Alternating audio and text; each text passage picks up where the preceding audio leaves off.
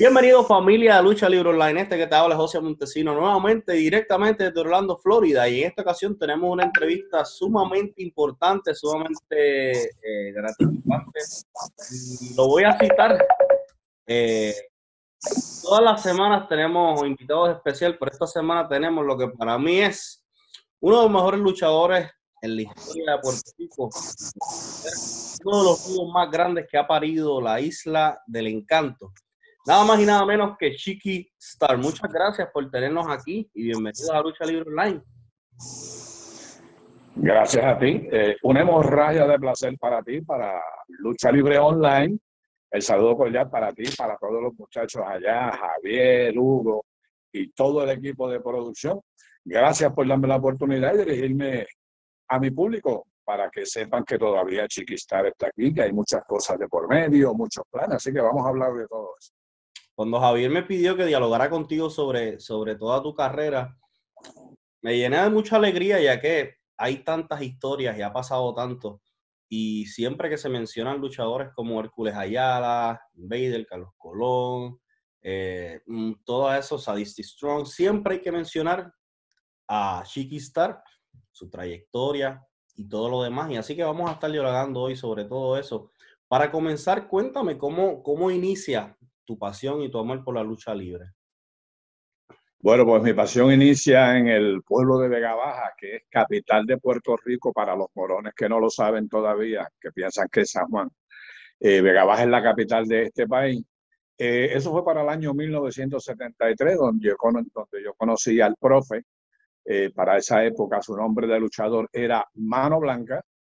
Y mi gran amigo, pues naturalmente Quilín, como le decimos de cariño, fue quien me introdujo en el negocio de la lucha libre. Estuve practicando con él en el gimnasio como un año. Eh, me rompí clavícula, rodilla en la práctica. Naturalmente no es como ahora que había un ring, era una plataforma en el piso y solamente y nada más con un poquito de guata. Y ahí fueron mis comienzos, me hice profesional, naturalmente. Eh, empecé a luchar en empresas independientes en Puerto Rico, hasta que en el 1980 salgo de Puerto Rico, hago mi primer viaje a Canadá con la compañía de Stu Hart, el papá de Bret Hart, eh, Calgary Stampede en Canadá. y ahí comenzamos, el, el profe eh, fue conmigo, él y yo viajábamos juntos a todas partes del mundo. Allá pues ya se encontraba Hércules Ayala, estaba Barrabá, y ahí comenzamos, estuve un año en Canadá, viro a Puerto Rico, estoy como tres meses en Puerto Rico, viro para Canadá nuevamente, estuve otro año en Canadá. Y así seguí pues viajando el mundo entero, San Antonio, Southwest Championship Wrestling, en Estados Unidos, en el Caribe, muchas partes del mundo.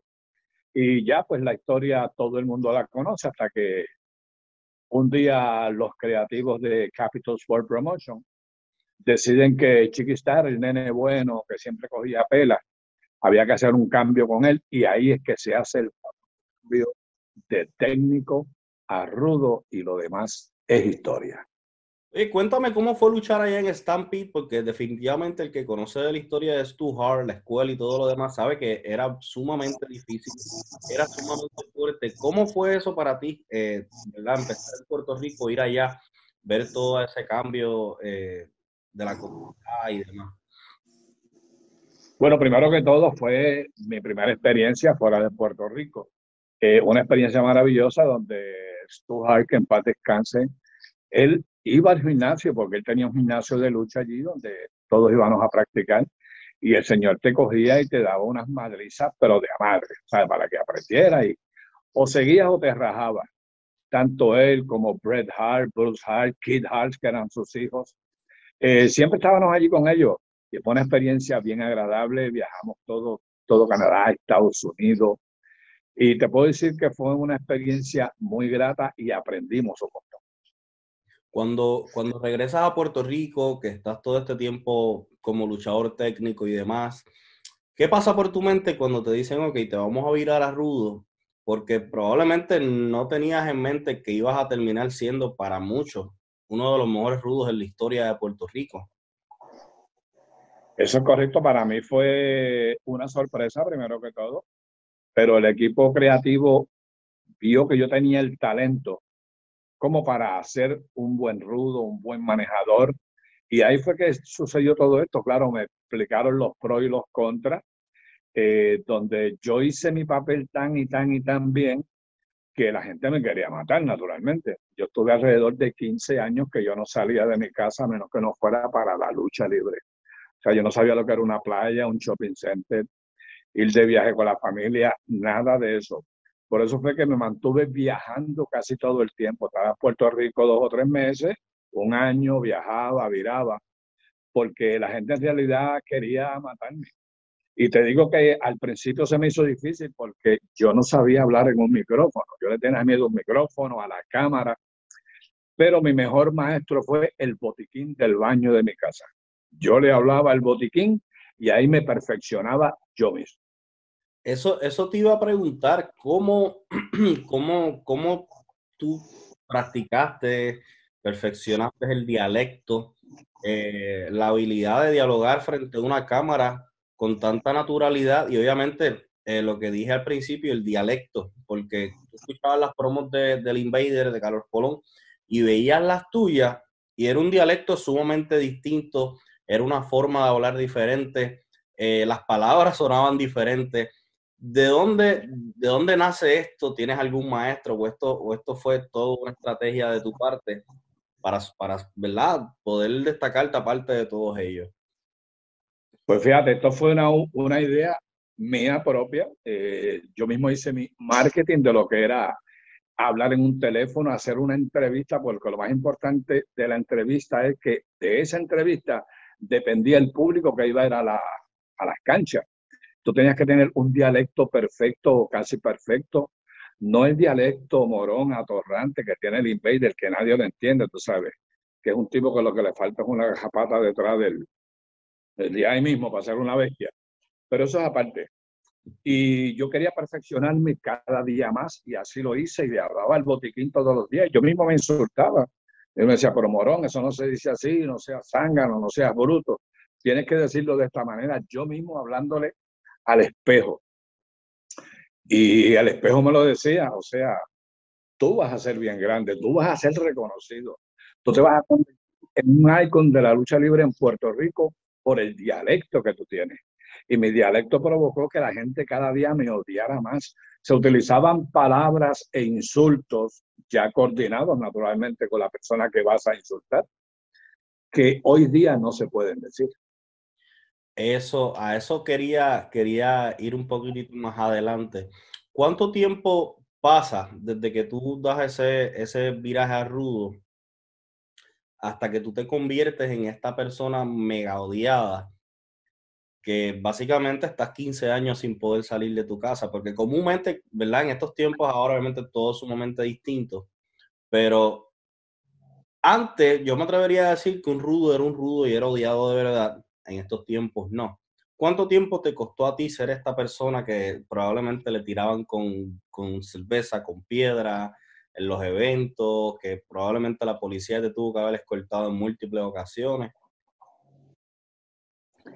Esto, esto me tomó, eh, eso fue rápido. Yo te diría que un par de meses, porque se hizo una historia muy buena, una historia excelente con el Invader número uno que duró más de 25 años, que es la diferencia de antes a ahora.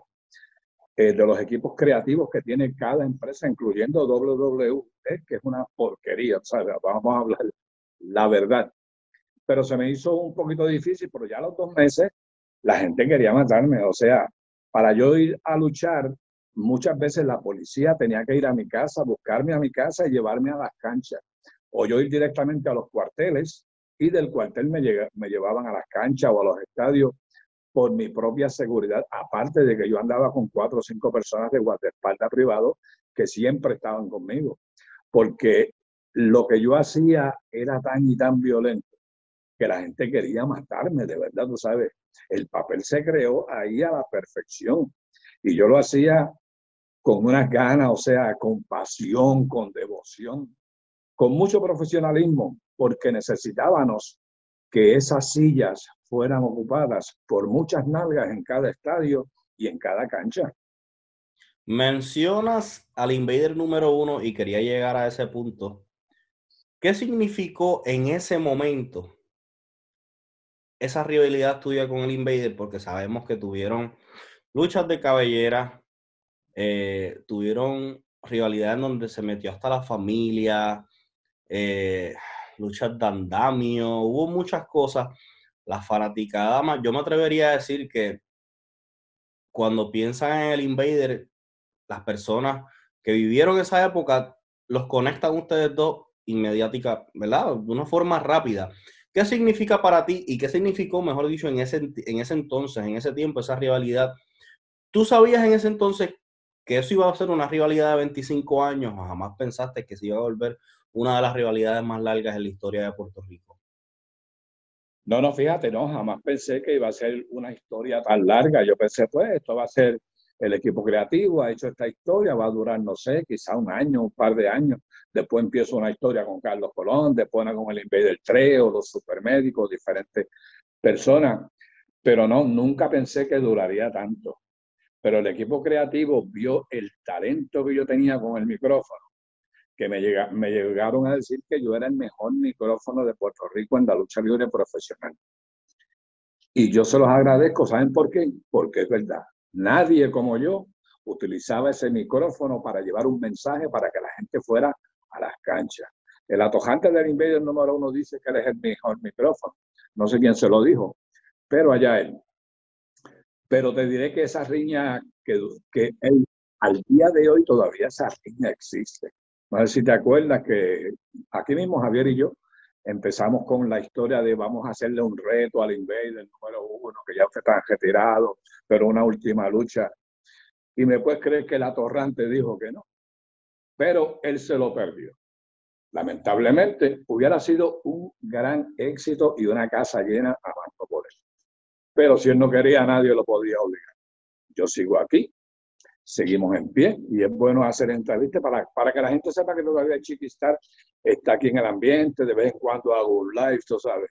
Pero esa historia del Invader número uno, yo te diría que me consagró a mí, porque la gente lo veía él como el jibarito de San Lorenzo, el hombre bueno, el villano a las drogas, todas esas cosas, y yo era el villano, el tipo más HP que había en la lucha libre profesional, que no importaba nada.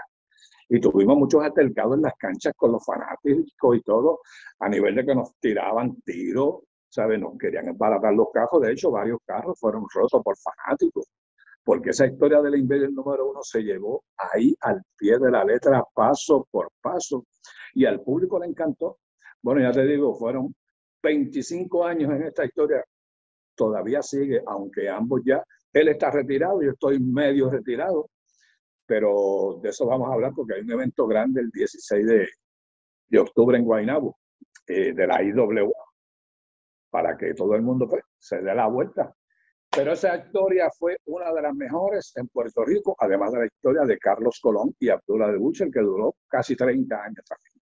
Eso es así. Oye, eh, cuando dialogamos de el mejor micrófono, yo tengo que directamente hacer una conexión con tu sección, la sección que yo me atrevería a decir que revolucionó la lucha libre en Puerto Rico, que fue Chiqui, Chiqui Star Sports Shop. ¿Cómo nace esa idea? Esa idea nace de nuestro gran amigo y hermano Hugo Sabinovich, quien era parte del equipo creativo de Capital Sport para ese entonces. Y a Hugo es quien se le ocurre esta idea. Y yo le dije, la platicó, la dialogó conmigo, nos reunimos todo el equipo creativo y estuvimos de acuerdo y le buscamos la vuelta hasta que decidimos que se iba a llamar Chiquistar Sport Shop, donde yo iba a invitar luchadores, técnicos o rudos, y yo iba a decir lo que a mí me diera la gana. Si yo invitaba a Carlos Colón y Carlos decía que esto es azul, yo decía, no, eso es amarillo. la, la, idea era yo llevarle la contraria a todos los. Y cuando venían un americano que se expresaban y hablaban y decían una cosa, yo decía todo lo contrario. Y la gente decía, pero mira que tipo más HP, tú sabes, este tipo está fuera de liga y eso no es lo que dijo el tipo. Pero esta noche en la cancha le van a dar y esa va la idea, porque la entrevista es lo que te atrae el público a las canchas. Y el equipo creativo tenía mucha conciencia sobre eso, especialmente Hugo Sabinovich, a quien le mando un abrazote. Oye, uno, uno de, mis, de, mi, de mis segmentos favoritos fue cuando tuviste la oportunidad de llevar a Carlos Colón. Estabas con Stan Hanson y le dices que es una basura, que es mono, termina amarrado como una novilla y todo eso. ¿Cómo, ¿Cómo era ese proceso? Porque básicamente tú tenías que llegar a unos niveles de insultos que, como mencionaste ahorita, en estos tiempos no se pueden hacer porque automáticamente eres boicoteado o cancelado.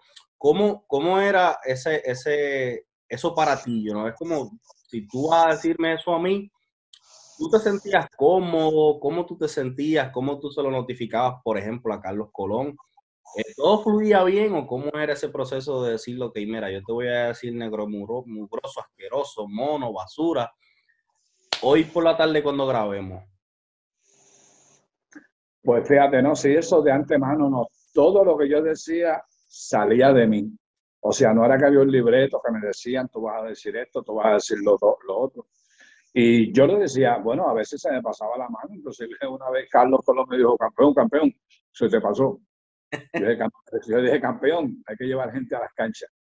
Y ese Sport Show fue uno de los más vistos, de los más comentados. Aparte de que ya para ese tiempo Stan Hansen estaba medio ciego y embarazó a Carlos, o sea, se dio con ganas el pobre Carlos. Pero esa era la idea, llevar el mensaje, llevar el mensaje a la fanaticada para que fueran. Y eso, eh, bueno, esa noche, ¿sabes? Creo que los bomberos tuvieron que detener la entrada de la gente porque ya no cabía más nadie. Y esa era la idea. Y no es decir, wow, Carlos Colón y Stan Hansen llenaron el coliseo. No, no, no. Esto es un equipo. Son todos los luchadores juntos los que hacemos una cartelera. No es solamente una lucha que es lo que yo siempre le decía a Carlos, se lo decía a Invader, a Hugo Sabinovich, porque todos somos un equipo. Cada lucha tiene su significado desde la primera lucha hasta la última, que es la lucha estelar, que es la que todo el mundo espera. Pero como te digo, a mí nadie me decía lo que yo tenía que decir. Salía de mí todo lo que yo decía, eso era improvisado al momento, cada palabra que decía. Bueno, a veces habían entrevistas que había que cortarla y hacerla de nuevo porque me exageraba, hablando malo y un montón de cosas. Perdón, un ejemplo es cuando yo hice la entrevista del Invader, que sucedió, pues el lamentable incidente que sucedió con Bruce Brody, cuando él regresa nuevamente a la lucha libre, que yo hago una entrevista que lo único que se entendía era pi, pi, pi, pi, pi, de tan malo que yo hablé, tú sabes, en la entrevista. Y así fue que la pudieron pasar con los pi. De otra forma no se podía. Oye, y todo eso está en YouTube, gente. Así que si ustedes no, no han visto parte de la historia, pueden buscarlo porque todo eso existe, que eso es lo mejor de todo, porque casi siempre cuando se hablan de estas cosas así, no está documentado, lamentablemente, la reacción de los fanáticos, los motines que se formaban, pero todo esto está documentado oye, y eso es, eso es algo mágico, sentarse y ver todo eso yo tengo una pregunta antes de pasar a, cuando fuiste parte de AWF y otras compañías. Siempre se dialoga sobre en qué punto eh, la lucha libre en Puerto Rico tuvo un declive, por decirlo así. Y me gustaría preguntarte, ¿tú crees que eh, eh, ese, ese pequeño o para muchas personas grande declive que hubo en la lucha libre se debe a ese suceso ¿O tú crees que hubo otros factores en los cuales hicieron que la lucha libre en ese entonces tuviese un declive, así sea en cuestión de talentos de, de, todas partes del mundo llegando a Puerto Rico, entre otras cosas? Pues mi opinión personal es que ese gran declive que surge en la lucha libre a la bajada de fanáticos a los coliseos de las canchas se debió al gran evento que sucedió con el Invader número uno, ahí inmediatamente mucha gente dejó de ir a las luchas, muchos fanáticos. Yo te diría que bajó más de un 70% la asistencia de personas a las canchas y a los coliseos. En adición, ningún luchador extranjero quería volver a Puerto Rico luego de ese incidente y los puertorriqueños querían ver luchas entre los del patio con los de Estados Unidos, de Japón, de donde vinieran. Y eso bajó mucho la lucha libre. Después los equipos creativos seguimos inventando y la fuimos levantando.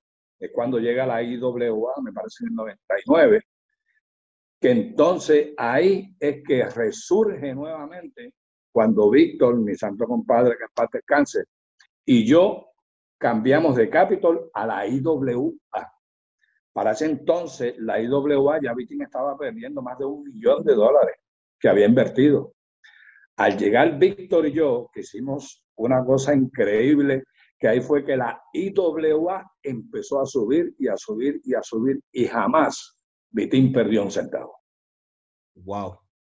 Oye, quiero hablar con, contigo más adelante de, de, lo que fue la llegada a IWA y una historia que me atrevería a decir que fue una de las historias más grandes dentro del IWA. Pero antes de llegar allá, cuéntame, eh, sabemos que tuviste apariciones, mm, porque muchas personas rápido creen que estuviste en Capitol y luego de Capitol fuiste directamente a IWA, pero no fue así. Hubo varias compañías en Puerto Rico en los 90 que, que, como la AWF, que formaron parte y tuvieron a grandes talentos como tú, el Wizard, TNT. Cuéntanos sobre esas. Sí, fueron experiencias muy gratas. sino yo no solamente estuve en la, en, para ese tiempo, Capitol.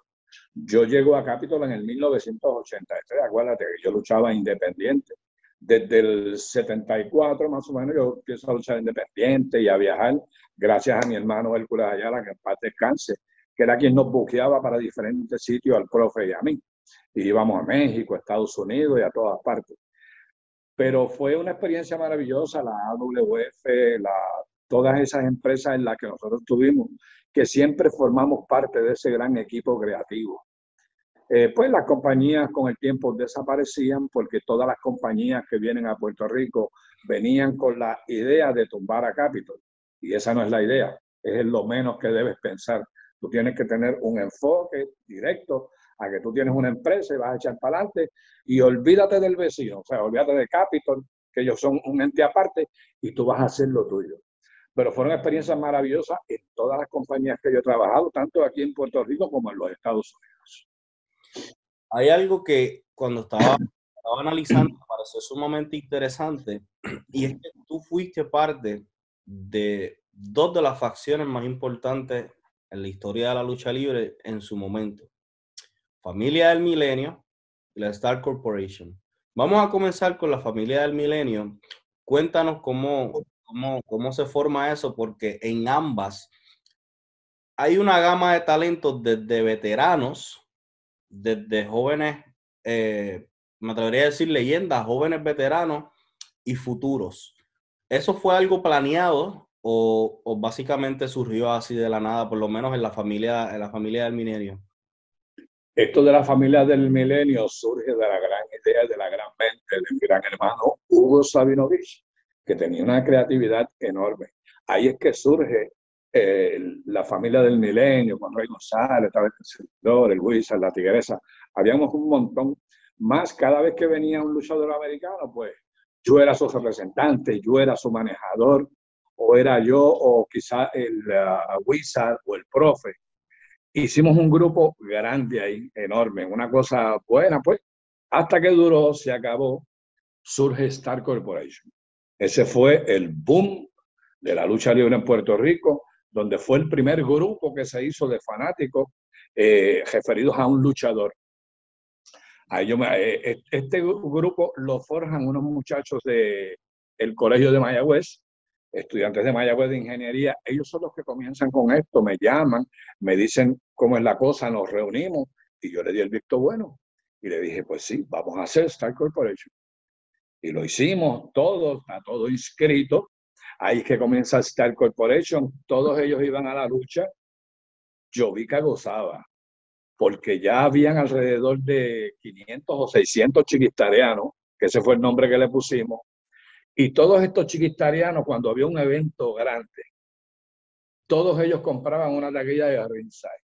Yo vi que gozaba cada vez con eso, porque ellos no entraban de gratis, ellos pagaban su taquilla y estos muchachos eran parte de la lucha libre profesional, donde en algunos momentos yo involucré a algunos de ellos en luchas. Esa era parte del equipo creativo. Y ellos gozaban cada vez que ellos subían al ring y todas esas cosas. Y me cuidaban, me velaban, me daban escolta, o sea, me protegían.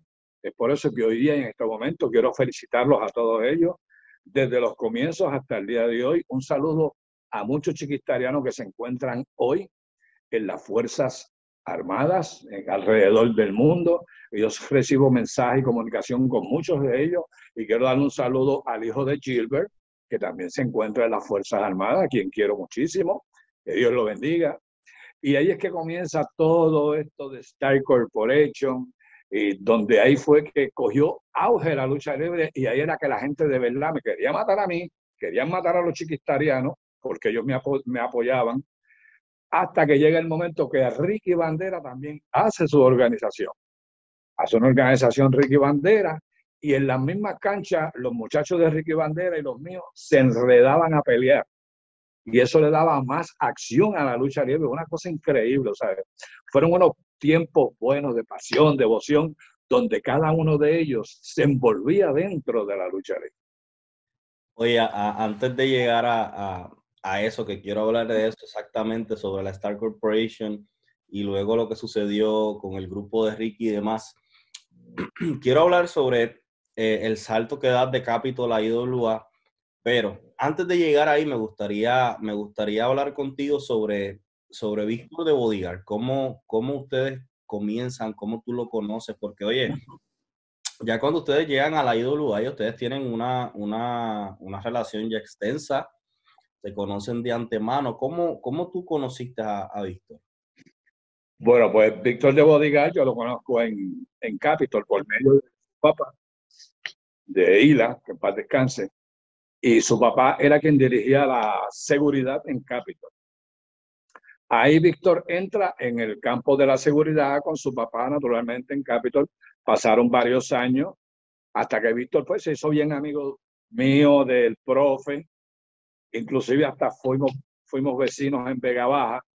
Ahí es que en Vega Baja pues nos conocemos y todo eso bien chévere. Él es el padrino de mi hija Paloma, que lo ama y lo adora un montón, aunque otras personas digan que son los padrinos y las madrinas, eso aparte.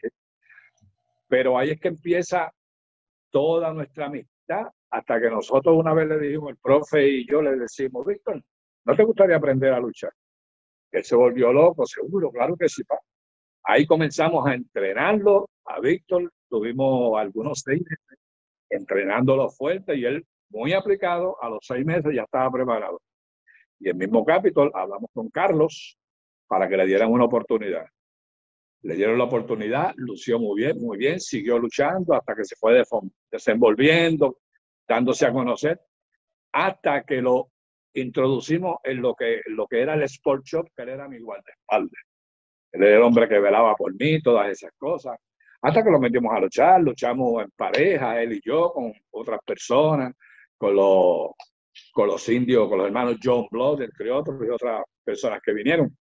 Y ahí es que Víctor boom, desempunta una cosa tremenda. Y Víctor tenía una cara natural de pocos amigos, tú sabes, pero natural. Que tú de entrada decías, ese tipo me cae mal, pero era tremendo elemento. Ahí comenzamos hasta que llegamos a ser campeones mundiales y un montón de cosas. Y cuando estamos ahí, pues, es que surge el salto de Capitol a la IWA. ¿Cómo surge ese salto? Pues eso, eso surge, eh, Vitín nos llama, Vitín me llamó a mí, eh, estaba con Víctor, tuvimos una conversación, y me explica, tú sabes, me dice, mira lo que está pasando, me, para no abundar mucho, me explicó lo que estaba pasando en la IWA, la cantidad de dinero que estaba perdiendo ya, y quería que nosotros fuéramos donde él. Y Vitín pues no, dijo que nos daba más dinero de lo que nos estaba dando Capitol. En esa ocasión Capitol pues nos debía un dinero a Víctor y a mí donde Vitín dice, pues yo le voy a pagar la deuda que le debe el Capitol y le voy a dar una garantía a ustedes mayor. Suficiente para convencernos. Ya estábamos un poquito medio molestos en el otro lado y ahí es que damos el brinco, hacemos todo lo que íbamos a hacer del equipo creativo, cómo iba a ser nuestra entrada y todas esas cosas. Que fue una entrada violenta, me acuerdo que fue en Carolina, en la cancha pequeña de Carolina. Y eso fue un impacto, pero total. Yo creo que ahí fue que salió el nombre de impacto total. Y de ahí en adelante, como te dije, tú sabes, todas las canchas y coliseos eran unos llenos, pero llenos a explotar. Oye, algo, algo que a mí me pareció sumamente interesante, que lo mencioné ahorita, fue como en ambas compañías tuviste la oportunidad de crear grupos, de ser parte de grupos gigantescos e importantes. Ahorita dialogamos sobre la familia del minerio. Ahora quiero dialogar contigo sobre la Star Corporation y cuánto significó esa compañía para cada uno de los miembros y para los fanáticos y para la misma IWA que terminaron haciendo, a mi entender, una de las historias más grandes y más importantes en la compañía, que fue la historia de Mi sangre es tu sangre y todo lo demás. Háblame sobre eh, la Star Corporation y, y, cómo cada, cada miembro tenía una razón de ser dentro del grupo. Pues, pues cuando vamos a la IWA ya la Star Corporation existía, tú sabes. Pero llegamos y ahí cogió más fuerza, más fanáticos que querían ser. Ellos mismos le preguntaban a los chiquitarianos, yo quiero ser parte de Star Corporation, ¿qué tengo que hacer? Y lo primero que le decían, tienes que tener una camiseta de Star Corporation. Y fueron miles y miles de las personas que se unieron. Yo te puedo decir que en ocasiones habían miles de chiquitarianos en las canchas y en los estadios. Y todo los diferenciaba por esta camiseta que ellos siempre tenían puesta. El mismo Vitín lo decía, la verdad que esa organización de ustedes ha sido un palo y una bendición. Y es verdad, porque en la IWA muchas veces, como te dije anteriormente, muchos de los muchachos los envolvíamos en la lucha. Ellos eran parte de la lucha. Eran muchachos agradecidos, una cosa increíble. Y esa era la idea. Hasta que, como te dije anteriormente, viene el grupo de Ricky Bandera, que fue otra bendición, porque ellos se enredaban a pelear ellos mismos en las canchas, una cosa increíble. Y eso a la gente le gustaba y le llamaba mucho la atención. Fue, para mí, para mí fue importante porque cuando ya el grupo está formado, que está, que está Ricky y demás, fue, fue una facción o la facción más grande en la IWA en ese momento. Estaba moviendo muchas, muchas masas, había mucho envuelto sucede lo que sucede con Ricky, que él se va, quedan ustedes. Esa, esa historia eh, de tuya con, con Víctor, eh, tu sangre es mi sangre, hubo mucha emoción, hubo mucha... Los fanáticos, yo me atrevería a decir que, wow, eh, yo estaba viendo el video hace poco, que todo eso está en YouTube, como les mencioné a, a todos ustedes ahorita, y yo pude sentir la emoción a, a, pesar de que eso fue hace, wow, 20, 20 años, 18 años atrás. ¿Cómo surge esa historia y cuánto, cuánto los impactó a ustedes y a la fanaticada que tú pudiste vivirlo allá? Pues mira, ese, ese yo te diría que fue, como conocemos todos en la lucha, el ángulo más importante de la IWA. Y se estuvo trabajando con todo el equipo creativo. Para ese tiempo estaba Shane de Glamour Boy, estaba Luke Williams, eh, estaba este servidor, TNT, eh, que estábamos ahí todos reunidos y decidimos hacer la historia tal como se hizo exactamente. Y cuando llegó ese último día de hacerlo de Tu sangre es mi sangre, que fue el levitado, me acuerdo, se utilizó a la policía municipal, la policía estatal, a quienes les doy las gracias porque cooperaron de una forma increíble, donde si todos los que lo han visto saben que a Víctor primero lo cogen, los esposan, se lo llevan en una patrulla. Vitín va a la policía, va a la patrulla, abren la patrulla, sacan a Víctor y ahí es que viene Víctor Pay cuando me dice tu sangre es mi sangre. Ahí tú podías ver a toda la fanaticada llorando, ¿ok? Llorando de la emoción porque el mensaje le llegó.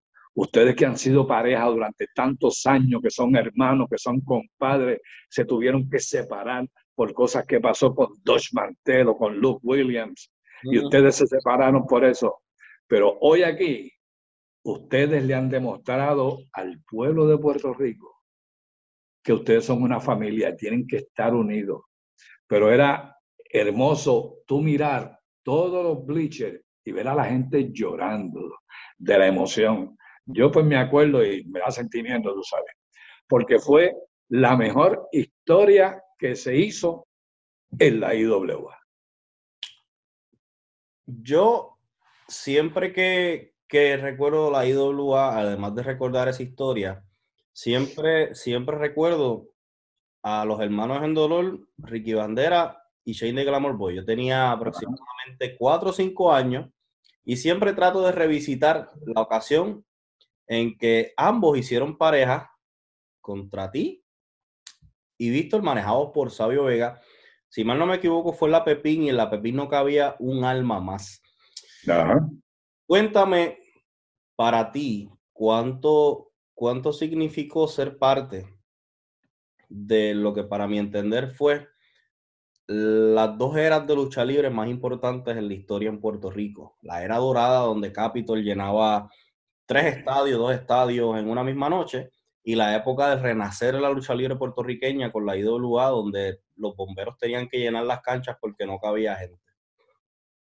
Fueron, fíjate, fueron dos etapas diferentes, pero muy buenas y un poco parecidas entre sí, porque a la época dorada donde estaba la pasión, la devoción, el amor al negocio, porque la lucha libre es un negocio, no es un deporte, nosotros dábamos el 100% donde quiera que estábamos. Y eso pasó en Capitol. Cuando volvemos a la IWA, entonces, que es el nuevo renacer de la lucha libre, donde Víctor y yo creo que fuimos los responsables en parte de ese renacer de la IWA y de la lucha en Puerto Rico. Naturalmente, hay que darle crédito a Vicente Quiñones, que para descanse, que era el hombre ancla, el hombre que tenía todas las conexiones en todas partes del mundo. Acuérdate que la IWA nace en Japón, no nace en Puerto Rico. Y Vitín vivió 10 años en Japón con la IWA hasta que decide traerla a Puerto Rico. Y todas las conexiones que tenía Vitín con Pinch, con todos los promotores de Estados Unidos, era excelente, porque venían figuras que en ese momento estaban en el tope, en Estados Unidos, o en Japón, o en México, y llegaban a Puerto Rico, y eso hacía que el complemento de todos estos extranjeros enfrentarse a los boricuas, eso le llamaba la atención a la gente, porque eso siempre fue un palo. El poner puertorriqueños, los locales, con gente extranjera. Y las historias que hicimos, especialmente la historia de los hermanos en dolor, cuando se enfrentaban a nosotros, que eran unas luchas a muerte, donde la sangre sobraba, porque eso era lo que el público le decía. Y el público de Puerto Rico es el público más salvaje que hay, porque le encanta la sangre, la violencia, el tubazo, el sillazo, el alambre de púa, el fuego, los andamios y tú tienes que darle al público por cada centavo que paga, se lo tienes que devolver en acción. Y eso era lo que nosotros hacíamos. Por eso fue el renacer de la lucha libre en la IW. eso, eso es bien importante porque siempre los fanáticos, los, fanáticos no dialogan eso, pero los luchadores, si los luchadores dicen, yo he luchado en tantos, en tantos sitios, pero en Puerto Rico la fanaticada es especial y si lo haces en Puerto Rico lo puedes hacer en cualquier parte. Eso es algo sumamente interesante. Hubo, un momento eh, en la lucha libre en Puerto Rico que la gente jamás lo va a olvidar y fue el, fallecimiento de Víctor de Bodigar. Cuando tú llevas muchos años en la lucha libre, lamentablemente el tiempo no perdona y muchas de las personas con las cuales tú tuviste el placer de trabajar, de compartir, el tiempo pasa y lamentablemente eh, terminan partiendo a mejor vida.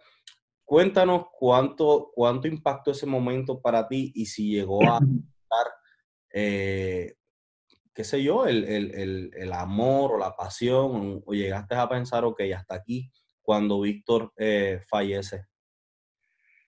Pues fíjate, ese fue un momento bien triste y amargo en mi vida. Me acuerdo que mi comadre Kelly, esposa de Víctor de Bodigar, ella me llama desde Yauco diciéndome pues, el fallecimiento de Víctor. O sea, yo no hallaba qué hacer, estaba desesperado y me dijo, no te preocupes, no vengas para acá porque ya, pues, ya se lo llevaron a ciencia forense. Eh, cuando yo bajé de aquí, pues voy a tu casa. Y así lo hicimos, nos reunimos, llegó el momento, estaba en la funeraria en Toa Baja, donde la policía de Puerto Rico tuvo que cerrar la carretera número dos de tanta gente que había una cosa increíble. Eran miles y miles y miles de personas que fueron a la funeraria para darle el último adiós a Víctor, donde yo estuve ahí todo el tiempo con él. Mi comadre Kelly, que estuvo todo el tiempo con él, sus hijos. Pero yo en ningún momento pensé, hasta aquí llegó Corporación Star, o tú sabes, se acabó, no. Al contrario, Víctor me dio las ganas y el ánimo para seguir lo que le comuniqué yo a todos los chiquitarianos, a todos y a todo miembro de, de Star Corporation, por lo cual me felicitaron. Y de ahí en adelante, con más ánimo, con más ahínco, es que Star Corporation comienza a crecer nuevamente en memoria de mi hermano, de mi compadre Víctor de Bodyguard. Y lo demás, pues, es historia. Eso es así. Oye, luego de la, de, de la IWA, regresas a, a, Capitol, te conviertes en campeón universal.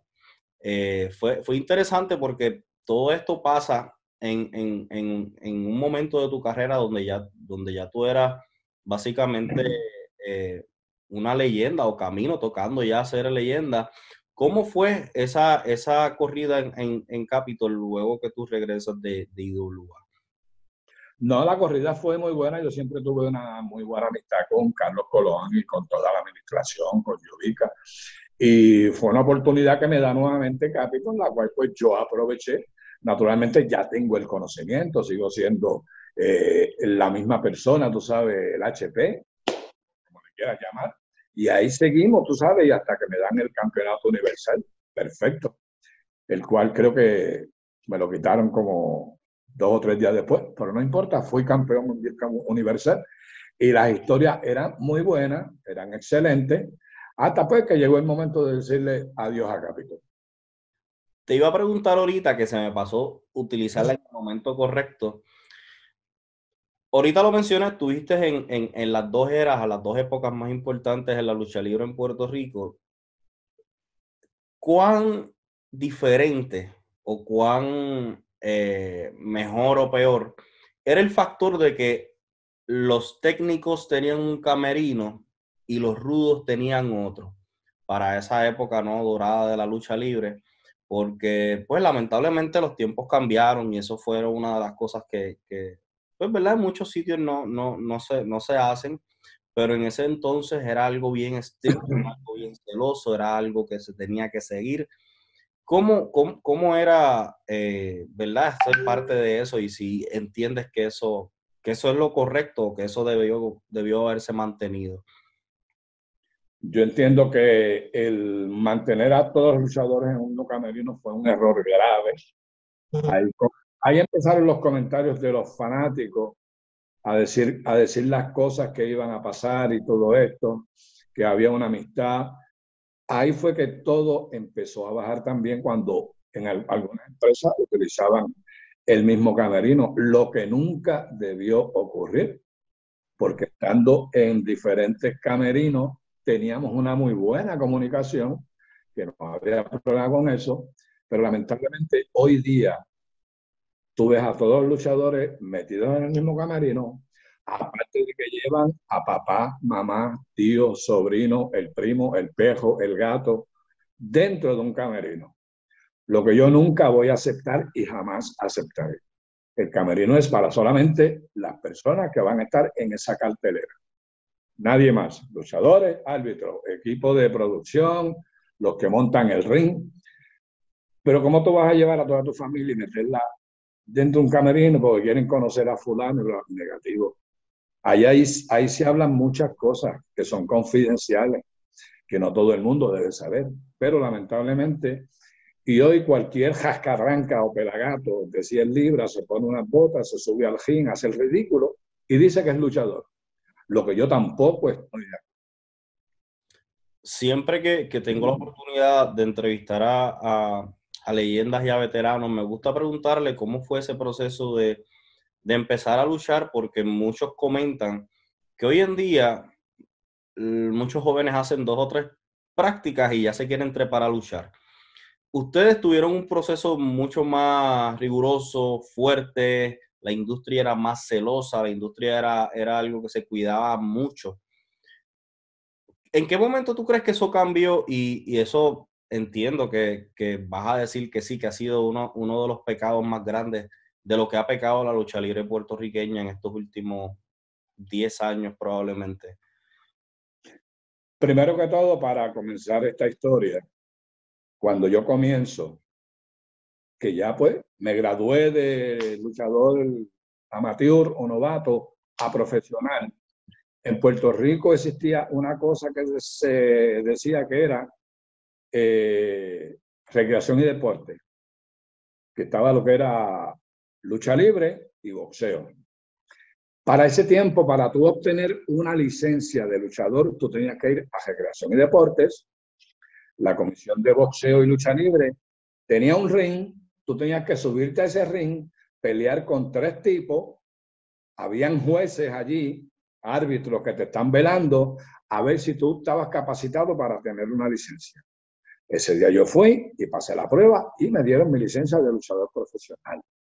Hoy día existe lo mismo, recreación y deporte, eh, comisión de lucha libre o lo que sea, que es una soberana mierda, así que el gobierno que ponga atención, eso no sirve y si el gobierno necesita alguien que dirija eso, yo estoy disponible, tengo el conocimiento, no el jascatranca que tienen ahí, que no saben lo que están haciendo. Hoy día a cualquiera le dan una licencia de luchador profesional sin hacer este procedimiento que se hacía antes.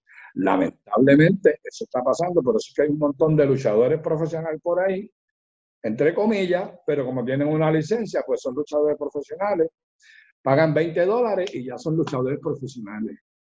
Eso está muy mal hecho de parte del gobierno de Puerto Rico.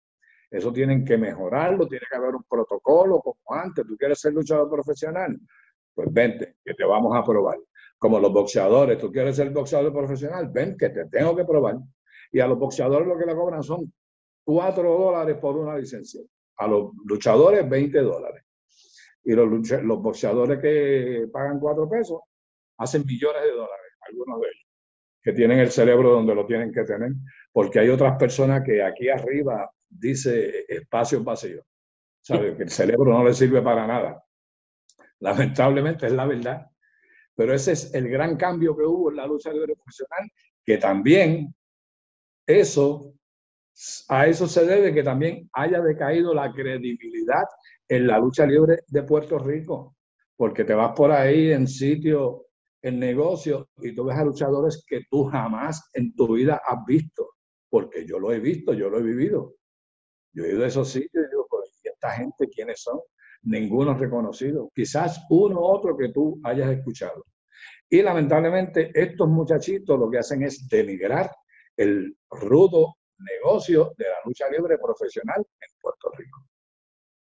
Luego de, tu corrida, y quería tocar esto porque siempre me gusta hacerlo para que las personas que nos siguen de otras partes del mundo vean cómo era el proceso antes en Puerto Rico versus cómo es el proceso ahora y que probablemente eso sea uno de los factores que para más mal que para bien ha estado afectando eh, el negocio de la lucha libre por más de, de 12 años acá en la isla.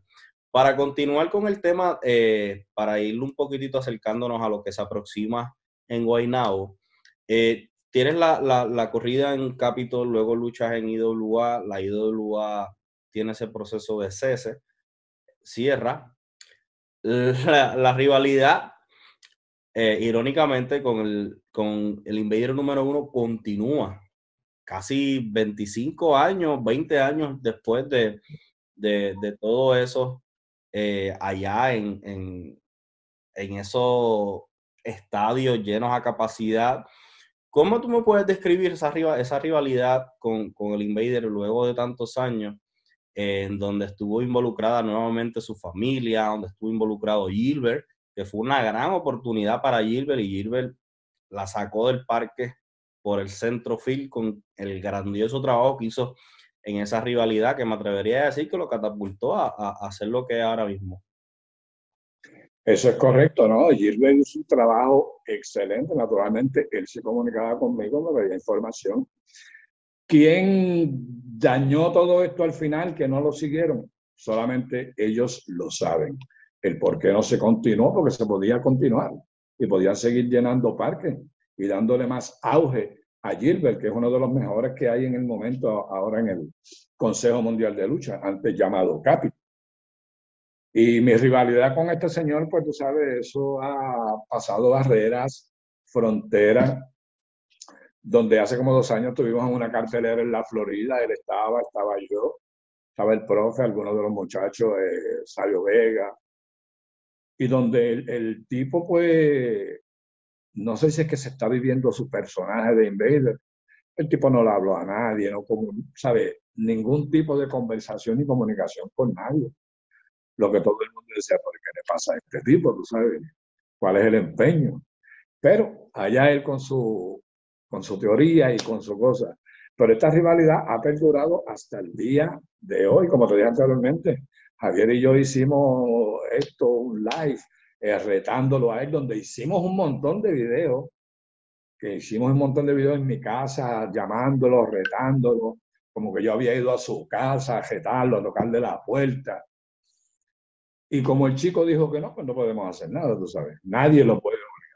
Inclusive se habló hasta con Carlos Colón, Jovica, que estuvieron de acuerdo para hacer esa lucha en un aniversario.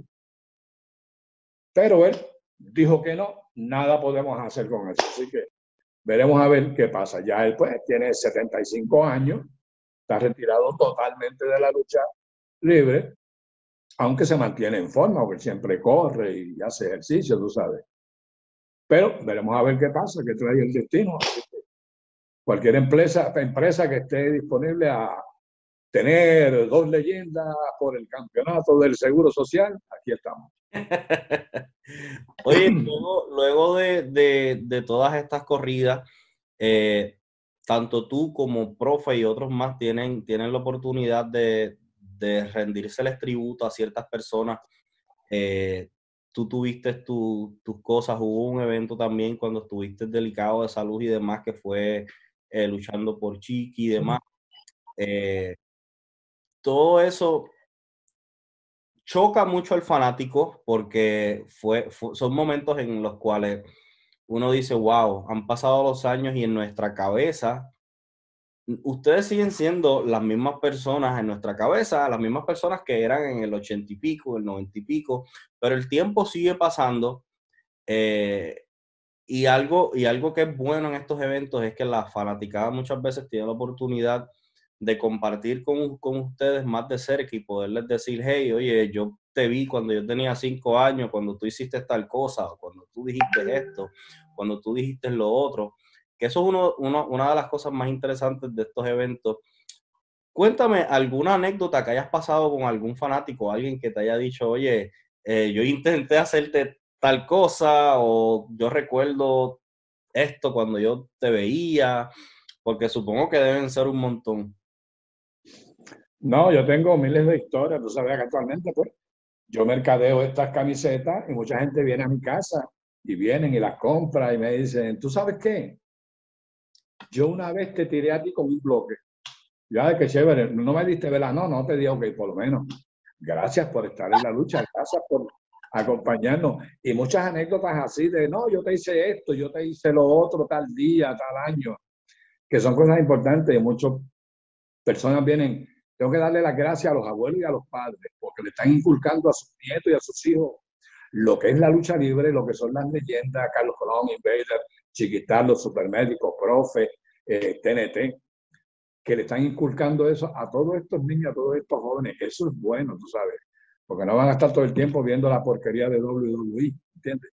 Para que ellos sepan y conozcan. Muchos muchachos, y a veces un, personas mayores me dicen, chacho, yo me acuerdo cuando yo era chiquito que yo te veía. Y yo le digo, ¿qué edad tú tienes? Me dice 81 años. Y yo, wow, tremendo, entonces yo tengo como 100. y muchas anécdotas así, como jovencito que viene y me dice, y la lucha libre, ¿de verdad? Y es verdad que tú eres campeón. Y yo le, y yo le digo, cuando tú estabas en los genitales de tu papá, ya yo era campeón universal. Cosas así por el estilo, tú sabes, cosas o cosas. Pero siempre la gente pregunta, tú sabes, y te busca, pero es bueno. A veces estamos comiendo a un, restaurante y vienen personas, ¿me puedes dar un autógrafo? ¿Nos podemos tirar una foto? Yo dejo de comer y me paro y me tiro la foto con las personas que sea, porque nosotros nos debemos a un público. Yo pagaba casa, carro, había que hacer compras, pagar la luz, el agua, el cable, y todo eso yo lo sacaba de mi sueldo que pagaban los fanáticos. Todos los luchadores se lo debemos a los fanáticos. Tenemos que ser humildes. Pero como dice Chiquistar, no puedes ser humilde cuando eres el mejor. Pero sí soy humilde. Oye, eso es bien importante. Mi abuelo, mi abuelo siempre me hablaba, siempre me hablaba de ustedes, siempre me decía, ay, estos tiempos. Y yo iba allá y yo dejé de ir una vez que se formó un motín, pero yo siempre lo veía, que eso es algo bien importante, porque eso nos causa, nos causa, por lo menos a mí me causaba un interés increíble y para esos tiempos no existía. esos tiempos cuando yo era niño no existía YouTube ni nada, y cuando existió YouTube yo me metí y buscaba, y siempre estoy buscando que si Havoc Lucy en YouTube y Wrestling House Museum, que tiene todos esos videos. Así que eso es algo sumamente importante que, los abuelos y los padres le sigan inculcando a ¿verdad? sus familiares para que esto, esto no se pierda, que no, que, no piensen que la lucha libre fue lo que es hoy en día, porque ha sido mucho más. Y, qué mejor ejemplo que muchos de los luchadores que están exaltados en el Salón de la Fama de WWE, como Kane, eh, muchos de ellos vinieron aquí y trabajaron con ustedes ustedes fueron, ustedes los ayudaron a ellos a que, a que se, se, formaran y fueran los luchadores que terminaron siendo. Eso es algo sumamente... Eso es así, o sea, Puerto Rico era la mica de la lucha libre mundial y esto era una escuela para todos ellos. Aquí Steve Austin fue que se pulió, eh, eh, Kane, eh, el mismo Dusty Rose vino aquí a Puerto Rico, muchas de estas superestrellas, Hulk Hogan vino a Puerto Rico hace 40 años, que me acuerdo que le dijeron, tú no sirves para esto. Y mira quién fue Hulk Hogan después, para que tú veas cómo es esto. Y todas esas grandes estrellas de Estados Unidos, Japón, fue aquí en Puerto Rico, porque esta era la escuela para que tú fueras un excelente luchador profesional. Wow. Oye, algo que quería tocar contigo para, para ir finalizando y dialogar sobre, sobre lo que está próximo a suceder en la IWA fue que a principios de este año, si mal no me equivoco, eh, estuviste sumamente delicado de salud y todos teníamos un miedo increíble. Pensamos de que, wow, se nos va a ir una gran leyenda. Y gracias, ¿verdad? Gracias a, Dios, a la medicina y todo lo demás, te tenemos aquí. Cuéntanos sobre esa experiencia. Eh, vamos, que muchos de nosotros eh, nos preocupamos, oye. Pues yo te diría que en los últimos tres años, creo, que me hicieron la primera operación, que fue una operación mayor, violenta, donde me hicieron una pequeña cicatriz de 219 puntos, todavía la tengo. Eh, luego de eso, pues, me recuperé, gracias a Dios, con medicamentos y tratamientos, siguiendo instrucciones de los médicos. Luego me surge otro problema, donde me sale un pólipo este pólipo tiene que ser operado porque es una operación grande también, de peligro. También me operan de ese pólipo y yo por cariduro, pues después de la operación me pongo a hacer fuerza y me sale una hernia. Pero la hernia yo creo que me salió en el hospital porque trataron de levantarme al siguiente día, la enfermera y el doctor, a lo que me salió la bestia de chiquistar y empecé a tirar codazos y a hacer fuerza. Y ahí pues me salió una, una hernia. Y esa hernia, pues, fue operada hace como seis meses atrás. Pero me siento muy bien. Fueron tres momentos grandes, difíciles. Gracias al de arriba estoy aquí. Gracias a más nadie, solamente él, que estuvo conmigo todo el tiempo. Y naturalmente las oraciones de todos ustedes.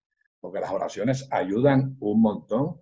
Y yo siempre le estaré agradecido a toda la fanaticada, a toda persona que se preocupó por mí, al que no se preocupó por mí, también le doy las gracias, como le doy las gracias a Dios todas las mañanas, que me deja abrir los ojos naturalmente. Y fueron momentos difíciles y donde la gente estuvo conmigo todo el día, todo el tiempo. Muchos luchadores fueron a visitarme. Por lo de la pandemia, pues las visitas eran un poco difíciles de, de realizarse, pero se mantenían en comunicación conmigo muchos, pero muchos de ellos recibía llamadas de todos mis chiquistarianos que están en las Fuerzas Armadas de los Estados Unidos, en todos sitios, porque ellos querían que Chiquistar todavía estuviese aquí. Y gracias a Dios, estoy aquí, sigo aquí, me siento muy bien. Y como tú dices, de lo que vamos a hablar ya mismo, el sábado vamos a estar en Guaynabo. Cuéntame sobre eso, porque esto es algo que pasamos gran parte de esta entrevista dialogando sobre la IWA y podemos decir que Chiqui está de vuelta en la IWA y que vamos a tener el Sport Shop en vivo. Cuéntame sobre eso.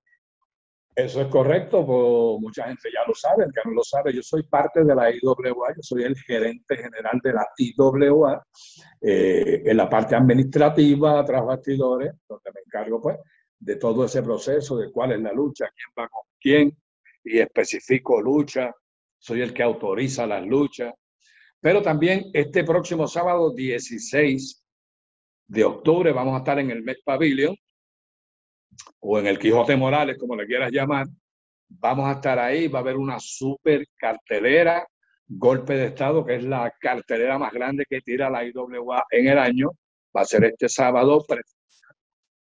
Super cartelera, una cosa increíble y va a estar en vivo, lo vamos a hacer hace muchos años que no se hacen, en vivo el Chiqui Style Sport Shop, un invitado bien especial que va a estar ahí, que por supuesto no les voy a decir quién es, pues quiero que ustedes lo vean allí. Aparte vamos a tener la venta de las camisetas de Star Corporation y también el sabroso coquito chiquitariano, el más buscado y el más esperado, va a estar a la venta allí el sábado. Vayan, tienes que estar vacunado. Si no estás vacunado, pues presentas tu prueba de negativa de 48 horas y puedes ver el espectáculo. En adición, lo puedes ver por pay per view. Puerto Rico Online PR.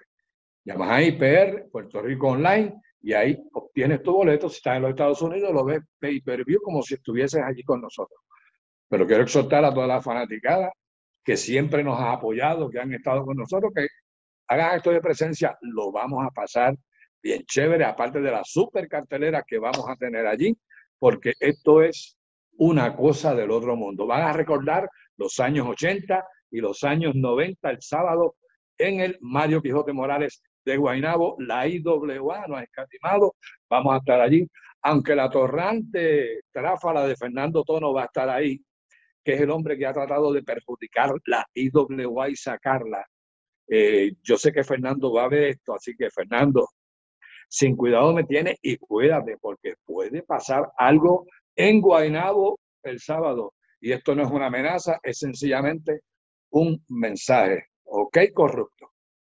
Síguelo. Oye, tenemos aquí que en ese evento el campeonato mundial va a estar en juego. Eh, Mr. Big va a estar enfrentándose a Richard Holiday en un encuentro.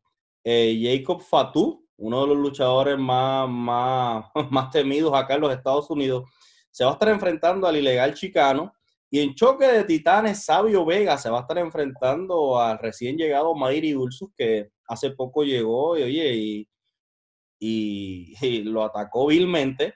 Tenemos también a Lightning enfrentándose a Manny Ferno, oye, una cartelera increíble. Eh, una de las luchas mías de los míos, Aiden Green, se va a estar enfrentando en una riña personal y callejera a Chris de Shows en Guandilla.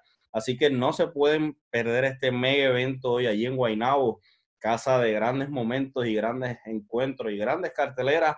Así que exhorto a todo el mundo a ir a las redes sociales de IWA, van a estar viendo todas las carteleras, todos los videos, IWA en YouTube de igual forma. Oye, y Chiqui, si estás por allí, ves a Jordi, dale una galleta, ah, le das a Jordi un, pescozón de parte mía eh, para que aprenda a respetar. Oye, y para culminar, un millón de gracias por el tiempo, por la oportunidad estas conversaciones así, además de, educar y, transportar en el tiempo, me llenan a mí, nos llenan a muchos que, estamos viéndola, ¿verdad? Que no vivimos ciertas cosas, pero vivimos otras. Y muchos van ahora a, a googlear y a, buscar en YouTube todas estas cosas que tuvimos la oportunidad de dialogar aquí. Así que agradecido con esto, de verdad, que, que Dios te siga bendiciendo y te siga dando tiempo para que este es el IWA, comande ese, ese barco con, todo ese talento joven y siga eh, estando aquí junto a nosotros. Gracias a ti, gracias a Lucha Libre Online, a Javier, a todos los muchachos. Eh, nada, exhorto a toda la gente que vaya porque van vamos a recordar los viejos tiempos de los 80 y los 90, como tú dices, lo que no han visto que está en YouTube. A lo mejor muchas cosas pasen este sábado en Guaynabo, en la cartelera, porque esto es una unión de la IWA y la IWE, lo que una vez se trató de hacer con Capitol, que no se llegó a lograr nada. Pero en esta ocasión se va a hacer, se va a lograr, va a ser este sábado, dos compañías de lucha chocan, y eso es en el Quijote Morales, vamos a estar allí, vamos a gozar, vamos a divertirnos. Eh, allí va a recibir bofetadas, aparte de Georgie, otras personas más, porque se las merecen y se las han ganado y de gratis se las vamos a dar. Va a haber mucha acción de la buena, de la que te gusta a ti, fanático boricua puertorriqueño, que siempre nos has apoyado. Danos el apoyo, golpe de Estado, la cartelera del año este sábado en Guaynabo y te lo presenta la IWA. Bueno, Chiqui, nuevamente un millón de gracias. A nosotros nos puedes seguir hoy en todas las redes, Lucha Libre Online, Facebook, YouTube, Instagram, TikTok. Ahí tenemos programas y, programación, videos todos los días. Las redes de Chiquistar van a estar por aquí también para que lo sigan, hoy y se contacten para las camisas, para los poquitos y demás. Esto ha sido todo por esta gran entrevista, esta gran edición. Será hasta la próxima.